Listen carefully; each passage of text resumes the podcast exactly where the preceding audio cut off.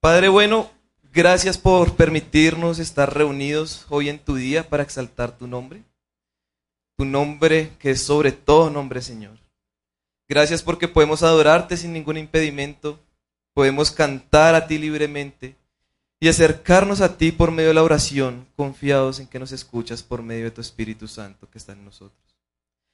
Gracias, Padre, porque es en tu sola gracia y misericordia que nos das oídos para escuchar, nos das ojos para ver. Y realmente hemos visto el gran Dios que eres en este libro que se está predicando. Hemos visto lo soberano que eres sobre todas las cosas. Nada se escapa de tu mano, ni nada puede cohibir tu mano. Y hoy queremos escucharte, Señor. Seguir viendo a Jesucristo, el cual es el centro de la escritura. Así que, Señor, por favor, habla a través de la predicación de hoy. Sé tú hablando, te lo rogamos en el nombre de nuestro Señor Jesús. Amén. Estas fueron una de las últimas palabras de Timothy Keller en una oración antes de morir. Estoy agradecido por las personas que han orado por mí a lo largo de los años. Estoy agradecido por mi familia que me ama. Estoy agradecido por el tiempo que Dios me ha dado. Pero estoy listo para ver a Jesús. No puedo esperar para ver a Jesús. Envíame a casa. Y ante la seguridad y tranquilidad de un creyente como Keller, me preguntaba, ¿cuántos estamos listos para el fin? Y la realidad es que no nos gusta hablar mucho de eso. Aun cuando sabemos que va a llegar, no estamos preparados. Se supone que como creyentes deberíamos estar preparados. Pero por ejemplo, no estamos preparados para escuchar el fin de la vida de uno de nuestros familiares. De nuestros padres, esposos, hijos, incluso hasta mascotas. No estamos preparados para escuchar el fin de la vida. No estamos preparados para escuchar el fin de nuestra propia vida por una enfermedad. Y cuando llega la noticia, es inevitable el duelo. Pero lo increíble es que en las últimas predicaciones hemos estado hablando del fin. Hemos visto a un Daniel que se le está revelando lo que va a suceder al final de los días, que ha estado turbado, agotado por las visiones que ha tenido. Y hoy vamos a continuar con esas visiones. Y en realidad hoy comienza la última visión que tuvo Daniel, una visión que comienza con un profundo duelo, una falta de preparación para escuchar la visión, pero que finalmente es capacitado para escuchar. Así que vayamos a Daniel capítulo 10 y vamos a leer la primera parte de esta última visión en los versículos 1 al 19. El título de mi sermón es Preparación final.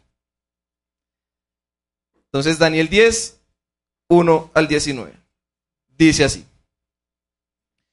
En el año tercero de Ciro, rey de Persia, un mensaje fue revelado a Daniel, a quien llamaban Belsasar. El mensaje era verdadero y acerca de un gran conflicto. Él comprendió el mensaje y tuvo entendimiento de la visión. En aquellos días, yo, Daniel, había estado en duelo durante tres semanas completas. No comí manjar delicado, ni entró en mi boca carne ni vino, ni usé ungüento alguno, hasta que se cumplieron las tres semanas. Y el día 24 del primer mes, estando yo junto a la orilla del gran río, es decir, el Tigris, alcé los ojos y miré, y he aquí, había un hombre vestido de lino, cuya cintura estaba ceñida con un cinturón de oro puro de ufaz. Su cuerpo era como de berilo, su rostro tenía la apariencia de un relámpago, sus ojos eran como antorchas de fuego, sus brazos y pies como el brillo del bronce bruñido, y el sonido de sus palabras como el estruendo de una multitud. Y solo yo, Daniel, vi la visión. Los hombres que estaban conmigo no vieron la visión, pero un gran terror cayó sobre ellos y huyeron a esconderse. Me quedé solo, viendo esta gran visión. No me quedaron fuerzas, y mi rostro se demudó, desfigurándose sin retener yo fuerza alguna. Pero oí el sonido de sus palabras, y al oír el sonido de sus palabras, caí en un sueño profundo sobre mi rostro, con mi rostro en tierra.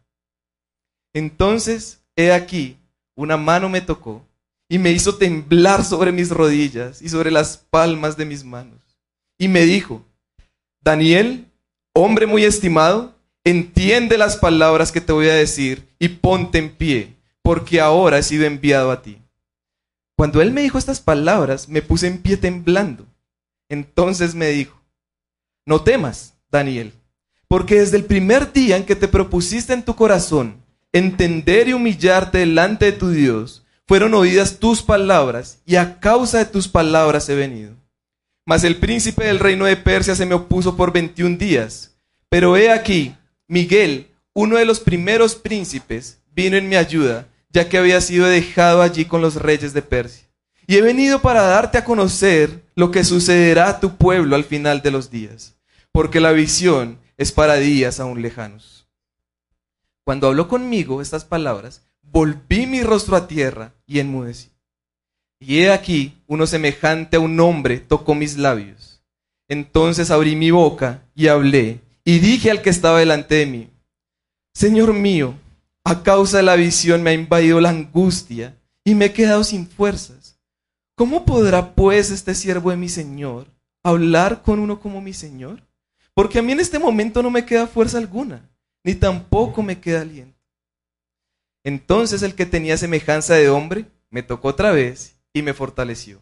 Y me dijo, no temas, hombre muy estimado, la paz sea contigo, sé fuerte y esfuérzate.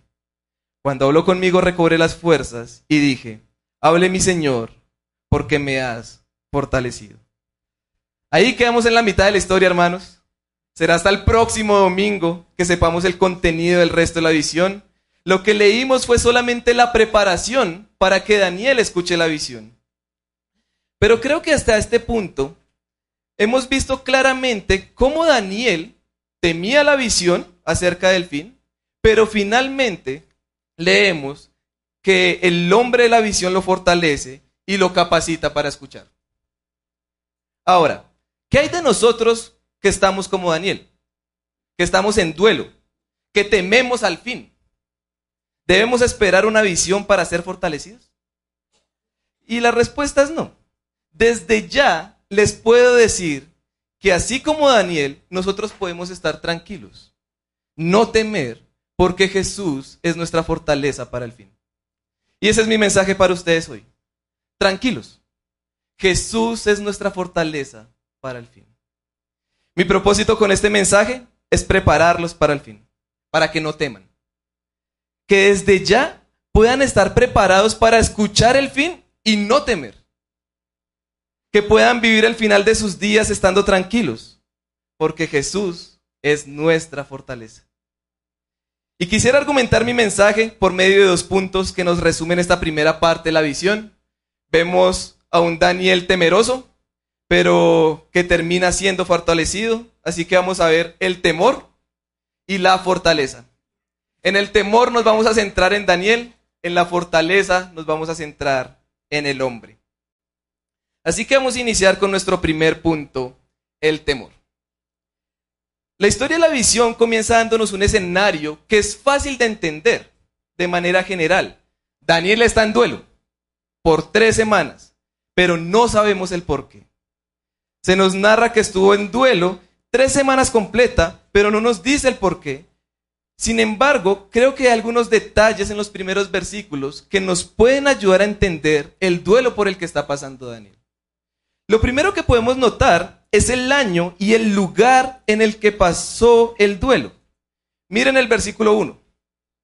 Nos dice que fue durante el tercer año del reinado de Ciro, rey de Persia.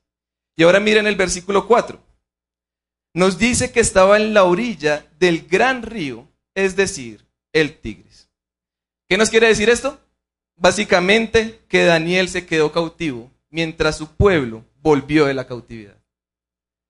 Recordemos, según la predicación anterior, que en el primer año de Darío o Ciro, estos dos nombres se usan de manera intercambiable, se cumplieron los 70 años de cautiverio.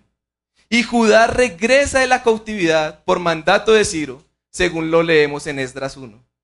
Lo increíble es que Daniel no pudo experimentar por sí mismo el fin de la cautividad, aun cuando él descubrió que ya era el final de la cautividad por medio del profeta Jeremías. Él no pudo experimentarla. ¿Por qué? Porque cuando leemos en el versículo 4 que estaba en el gran río, el Tigris, esto nos indica que estaba en territorio de Babilonia. Daniel pasaría el final de sus días estando cautivo. Esa puede ser una razón del duelo, pero tenemos un segundo detalle que nos puede ayudar a entender ese duelo. No es explícito en el texto, pero tiene mucho sentido cuando estudiamos Esdras, que se ubican en la misma época en la que se encuentra Daniel y nos da un mayor contexto de las circunstancias que podría estar pasando el pueblo de Judá y que puede ser razón del duelo. Lo que estaba pasando, basado en Esdras, es que en el momento que estaban reconstruyendo el templo, encabezados por Zorobabel, los enemigos de Judá detuvieron la reconstrucción. Cesó la obra en la casa de Dios que estaba en Jerusalén, según Esdras 4:24. Y esto pudo ocasionar el duelo que estaba pasando Daniel. Un duelo tan grande que dura tres semanas. Un duelo tan grande que lo lleva a clamar a Dios. Un duelo tan grande que produjo la intervención divina por medio de una visión. Y es ahí, en la respuesta de Dios al clamor de Daniel, que empezamos a notar el conflicto de esta primera porción de la historia. Este conflicto lo podemos ver en tres escenas. De manera progresiva se va desarrollando. Tres escenas que nos muestran la incapacidad de Daniel para escuchar el final de los días de su pueblo y que finalmente es por causa de su temor. En la primera escena, después de ver al hombre de la visión, leemos en el versículo 8 lo siguiente. Me quedé solo viendo esta gran visión. No me quedaron fuerzas y mi rostro se demudó, desfigurándose sin retener yo fuerza alguna. Y pues tiene toda la razón Daniel para ponerse así, porque no era un hombre cualquiera el que estaba viendo. Su apariencia era temible producía terror. Incluso los que estaban con Daniel no vieron al hombre y salieron huyendo del terror que estaban teniendo. Y miren lo que nos dice el versículo 5 acerca de la descripción de este hombre. Era un hombre vestido de lino, cuya cintura estaba ceñida con un cinturón de oro puro de ufaz. Hasta el momento no hay nada que da miedo, pero escuchen el versículo 6. Su cuerpo era como de berilo su rostro tenía la apariencia de un relámpago. Sus ojos eran como antorchas de fuego. Sus brazos y pies como el brillo del bronce bruñido. Y el sonido de sus palabras como el estruendo de una multitud. Y ahora sí entendemos por qué Daniel estaba así. Por qué Daniel era incapaz de sostenerse al ver a este temible hombre. Pero también, cuando pasamos a la segunda cena, vemos que Daniel era incapaz no solo de ver, sino también de escuchar a este temible hombre. Porque miren lo que dice el versículo 9. Cuando, pero oí el sonido de sus palabras, y al oír el sonido de sus palabras, caí en un sueño profundo sobre mi rostro, con mi rostro en tierra. Y miren lo que sucede en el versículo 15, después de que el hombre habla. Versículo 15 dice, cuando habló conmigo estas palabras, volví mi rostro a tierra y enmudecí. Él no podía. Era incapaz de escucharlo. Incapaz de escuchar su voz, que era como el estruendo de una multitud. Pero por último, además de ver su incapacidad al ver, no se puede sostener al ver a este hombre, al escucharlo, también vemos a Daniel incapaz de hablar aun cuando habla. Miren lo que dice la segunda parte del versículo 16 y el versículo 17. Y dije al que estaba delante de mí, Señor mío, a causa de la visión me ha invadido la angustia y me he quedado sin fuerzas. ¿Cómo podrá pues este siervo de mi Señor hablar con uno como mi Señor? Porque a mí en este momento no me queda fuerza alguna, ni tampoco me queda aliento. Esta visión es tremenda, porque Daniel se ve muy afectado se podría decir que él ya estaba acostumbrado. Ya hemos visto que ha tenido visiones. Pero esta visión es como el papá de las visiones. Es la visión que más ha impactado a Daniel. Daniel no se veía tan incapaz de soportar en los pasajes anteriores. Por ejemplo, miren el capítulo 7, versículo 28. el 7.28, después de que recibió la visión, dice lo siguiente. Hasta aquí la revelación. En cuanto a mí, Daniel, mis pensamientos me turbaron en gran manera y mi rostro palideció, palideció, pero guardé el asunto en mi corazón. Y ahora miren el capítulo 8, un poquito más adelante, versículo 27. Después de la visión, yo Daniel me sentí agotado y enfermo algunos días. Después me levanté y entendí los asuntos del rey, pero yo estaba espantado a causa de la visión y no había nadie que le interpretara. Pero en este pasaje vemos a un Daniel incapaz de sostenerse en más de tres ocasiones. Y eso que apenas es el inicio de la visión. Ni siquiera ha comenzado a hablar a las cosas acerca del fin. Y es por eso que al inicio y al final, este temible hombre le dice a Daniel, no temas. Daniel tenía temor. Lo vemos en el versículo 12 y el 19. Y de esta manera, podemos concluir que Daniel tenía temor, y mucho temor. Daniel era incapaz, tenía temor de la visión acerca del fin, tenía temor del hombre que estaba viendo, o del hombre que le estaba dando la visión. No sabía cómo mantenerse ante la gloria de ese hombre. Y ante eso, empezamos nosotros a asemejarnos al personaje. Y podríamos decir lo siguiente. Si Daniel temía al fin, pues ¿cómo yo no voy a temer? ¿Cómo no me voy a angustiar y temer por el fin cuando este mundo va de mal a peor? Cuando cada día es más visible el pecado, hasta el punto de, parecer que el pecado está ganando. ¿Cómo no voy a temer si la enfermedad y la muerte no avisan? No respetan ni género ni edad. Tanto niños como adultos, hombres como mujeres pueden pasar por esto.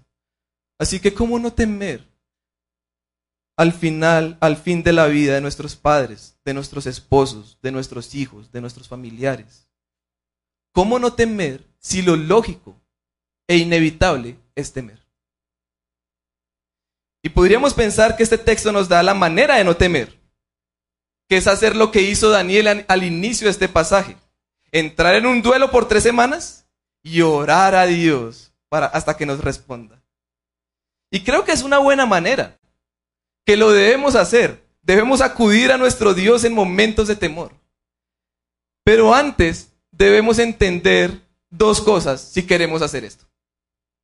Lo primero es que no esperen que ir a Dios en duelo, angustia y temor va a resultar sí o sí en que Dios se va a revelar a ustedes en una visión. No estoy dispuesto a afirmar eso. Y segundo, la respuesta de Dios a Daniel por su duelo fue por medio de una visión que también le produjo temor. Y un gran temor. La visión tiene propósito, como propósito, traer ánimo y consuelo tras las súplicas de Daniel, pero finalmente vemos que lo que produce en Daniel es temor.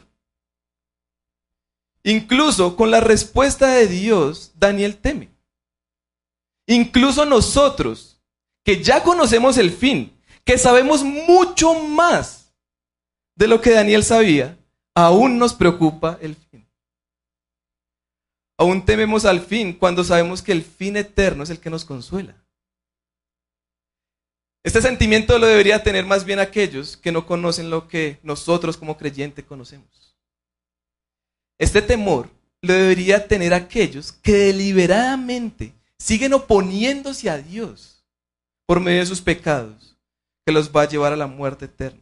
Que siguen en enemistad con Dios porque en su orgullo no pueden llegar a Dios en arrepentimiento y mostrarse necesitado, como lo veíamos el domingo anterior.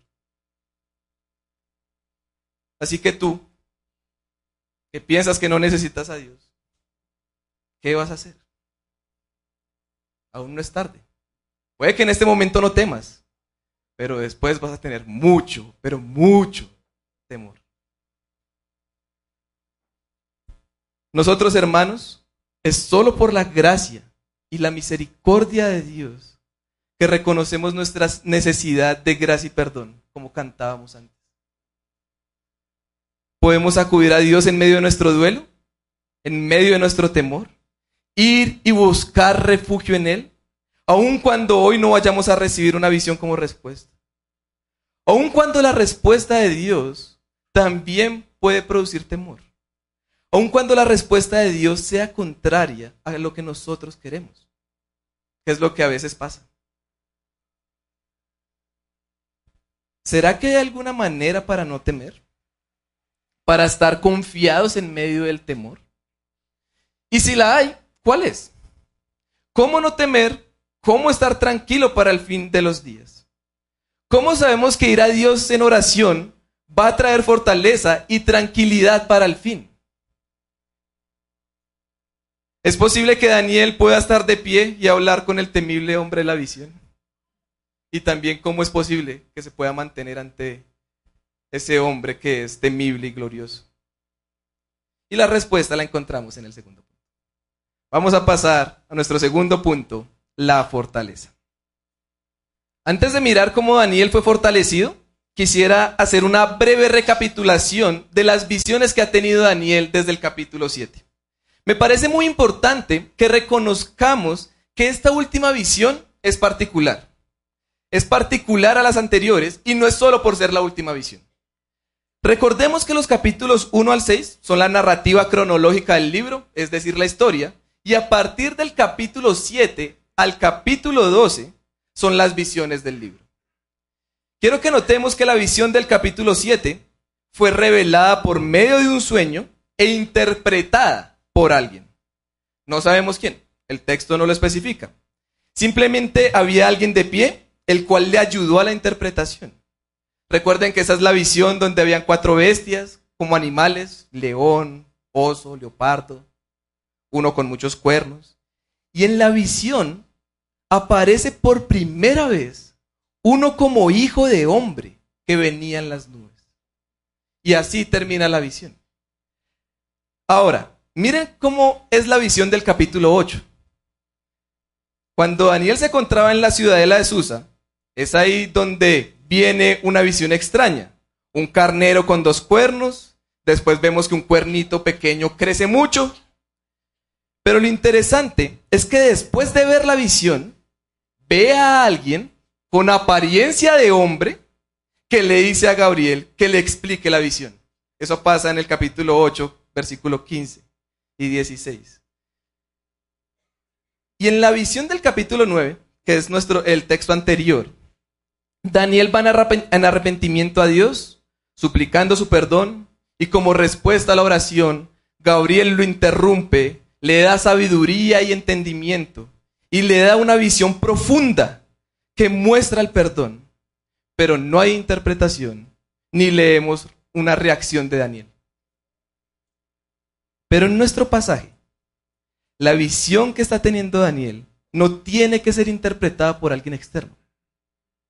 No es como las visiones anteriores donde ve la visión y después la es interpretada, sino que es la misma persona de la visión que habla con Daniel, que intercambian palabras y esa persona, ese hombre, le va a decir, le va a hablar lo que sucederá con su pueblo al final de los días.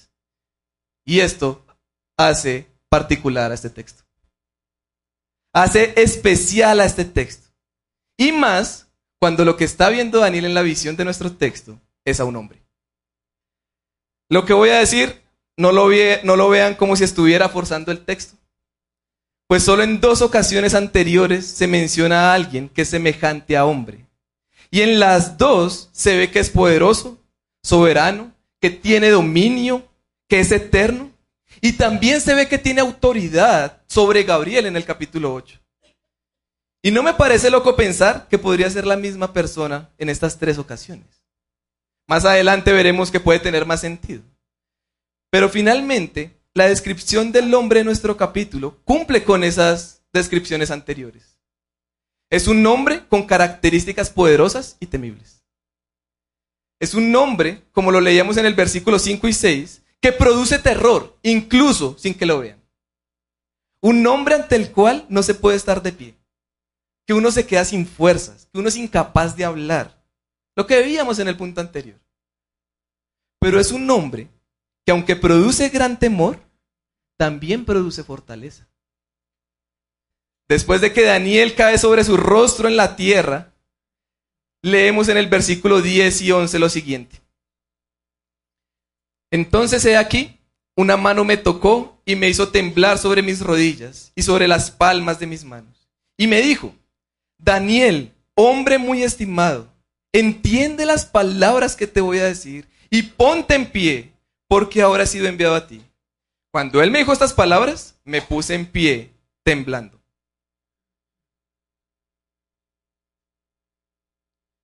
Miren cómo pasó Daniel de estar con la cara en el piso, llena de tierra, a estar de pie, de pie listo para escuchar al hombre, aun cuando estaba temblando.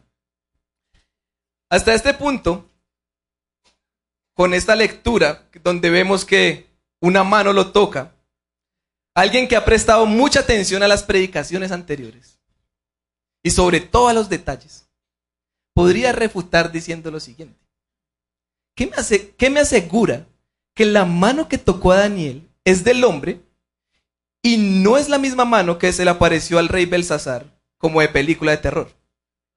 Ah, el texto no es claro, podrían decir. Es una pregunta interesante y finalmente es válida. Ténganla ahí, después la vamos a responder. Por ahora, quisiera que notemos algunas cosas de lo que dice el hombre en los versículos 12 al 14. Noten que el hombre ha sido enviado como respuesta a las oraciones de Daniel. Daniel es alguien que entiende y se humilla delante de Dios, así que Dios le está respondiendo. Así que ante el duelo que fue durante tres semanas, Dios sí lo escucha y Dios envía al hombre la visión. Noten que en el versículo 13 es bastante peculiar. Incluso puede ser confuso para nosotros cuando lo leemos y puede generar preguntas. ¿Cómo así que el príncipe de Persia se le opuso a este hombre? ¿Quién es Miguel? Hasta ahorita sale ese personaje. ¿Cómo así que es de los primeros príncipes? Bueno, ante estas curiosas interrogantes, solo voy a responder lo siguiente que nos ayuda a nuestro texto. Creo que el versículo 13 está ahí para mostrar por qué Dios responde hasta después de tres semanas y no de inmediato, así como en el capítulo anterior, donde Daniel no había terminado la oración y llega una visión de repente. Y la razón por la que se tarda en responder Dios nos dice que es por un conflicto, pero creo que es un conflicto espiritual, el que había con el reino de Persia. No creo que sea algo terrenal, es más bien espiritual. Y una cosa más, no es por generar presión al predicador de la próxima semana, pero este tema se desarrolla más adelante en el texto. Por ahora, lo que sí es claro en el versículo 14 es el propósito. El propósito de por qué, de para qué está el hombre ahí. Y es para darle a conocer lo que sucederá con su pueblo al final de los días. Y como ya se mencionado en otras predicaciones, es para días aún lejanos. Y ante estas palabras, Daniel vuelve a caer rostro en tierra. Enmudece. Daniel es incapaz de escuchar al hombre. Es incapaz de sostenerse delante de él. Es incapaz de hablar. Y es en ese momento donde comienza la resolución de nuestra historia. Y se, contesta, y se contesta la pregunta curiosa que les había dicho que guardaran. Miren el versículo 16.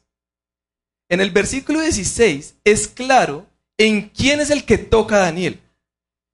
Dice el versículo 16, y he aquí, uno semejante a un hombre tocó mis labios, entonces abrí mi boca y hablé.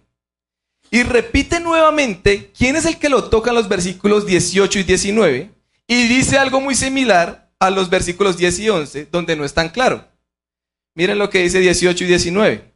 Entonces el que tenía semejanza de hombre me tocó otra vez y me fortaleció y me dijo, no temas. Lo mismo que dijo en el versículo en el versículo 11. Y le dice, no temas, hombre muy estimado, la paz sea contigo, sé fuerte y esfuérzate. Ante esto, aunque había temor de parte de Daniel, él es fortalecido y ahora puede escuchar. Por eso finaliza nuestro pasaje diciendo que cuando el hombre habló con él, él recobra sus fuerzas Y dice, hable mi Señor, porque me has fortalecido. Ya está listo para escuchar Daniel, ya está preparado. Antes no lo estaba, no podía mantenerse en pie, pero ahora ya es fortalecido. Es increíble cómo al ser tocado Daniel es capacitado para escuchar acerca del fin. Es increíble cómo Dios llega al punto de fortalecer a una persona, de transmitir seguridad de una manera palpable. Y no es la primera vez que sucede. También lo vemos en Isaías cuando ve al Señor y escucha, santo, santo, santo. Y lo único que puede decir es, soy inmundo. Pero uno de los serafines toca la boca de Isaías con un carbón encendido y le es quitada su iniquidad. Daniel estaba experimentando seguridad y fortaleza para el fin. Daniel estaba en duelo, estaba con mucho temor, no podía sostenerse, no podía hablar con este hombre, le temía lo que le iba a pasar al pueblo, esa visión acerca del fin. Pero el hombre le dice, tranquilo, yo soy tu fortaleza para el fin. Y lo capacita, lo prepara para escuchar. Yo sé que suena increíble lo que experimentó Daniel. Yo sé que muchos anhelamos que Dios se nos muestre de una manera palpable, visible. Pero hermanos, no lo cambio por la seguridad y fortaleza que podemos tener hoy en nuestro Señor Jesucristo. Daniel fue fortalecido por un hombre que no sabía quién era. Pero nosotros hoy, por medio de la lectura de Apocalipsis, lo leyó el pastor José, sabemos que Jesús es el Hijo del Hombre que es el cumplimiento de las profecías. Que él también en Apocalipsis 1 pone su mano en Juan y le dice, adivinen qué, no temas, yo soy el primero y el último. Hermanos, Jesús es nuestra fortaleza para el fin. Jesús es nuestra fortaleza para no temer en los últimos días. ¿Y saben por qué? Porque Él ha vencido nuestro mayor temor, que jamás hubiéramos podido vencer, venció la muerte y el pecado. Ha vencido y aseguró su victoria por medio de su resurrección. ¿Saben por qué no debemos temer a los últimos días? Porque Él ha prometido estar con nosotros hasta el fin del mundo. Él nos dará paz cuando estemos inquietos en este peregrinar. Él ha prometido cielos nuevos y tierra nueva para los últimos días, donde no habrá llanto, ni dolor, ni temor. A Daniel le producía temor ver la visión del hombre acerca del fin, pues no sabía que el fin era esperanzador porque apuntaban las visiones a Jesucristo. Pero nosotros hoy lo sabemos. Sabemos lo esperanzador y fortalecedor que es nuestro Señor Jesucristo. Sabemos ya el final de la historia, hermanos. Nosotros ya conocemos el final. Apocalipsis nos dice el final. Nuestro Rey Jesús va a regresar por segunda vez. Va a derrotar al enemigo para siempre. Y nosotros, los que hemos creído en Él, estaremos con Él por la eternidad. Así que hermanos, tranquilos. Aun cuando hay diversas situaciones que nos llevan al duelo, así como Daniel al inicio de este pasaje, saber el fin nos debe fortalecer para estar tranquilo en estas situaciones. Daniel estaba en duelo por lo que estaba pasando a su pueblo y la respuesta de Dios fue, te voy a decir el fin, te voy a decir el final, te voy a fortalecer para que puedas escucharlo. Y así mismo estamos nosotros, hermanos, pero con un final mucho, pero mucho mejor.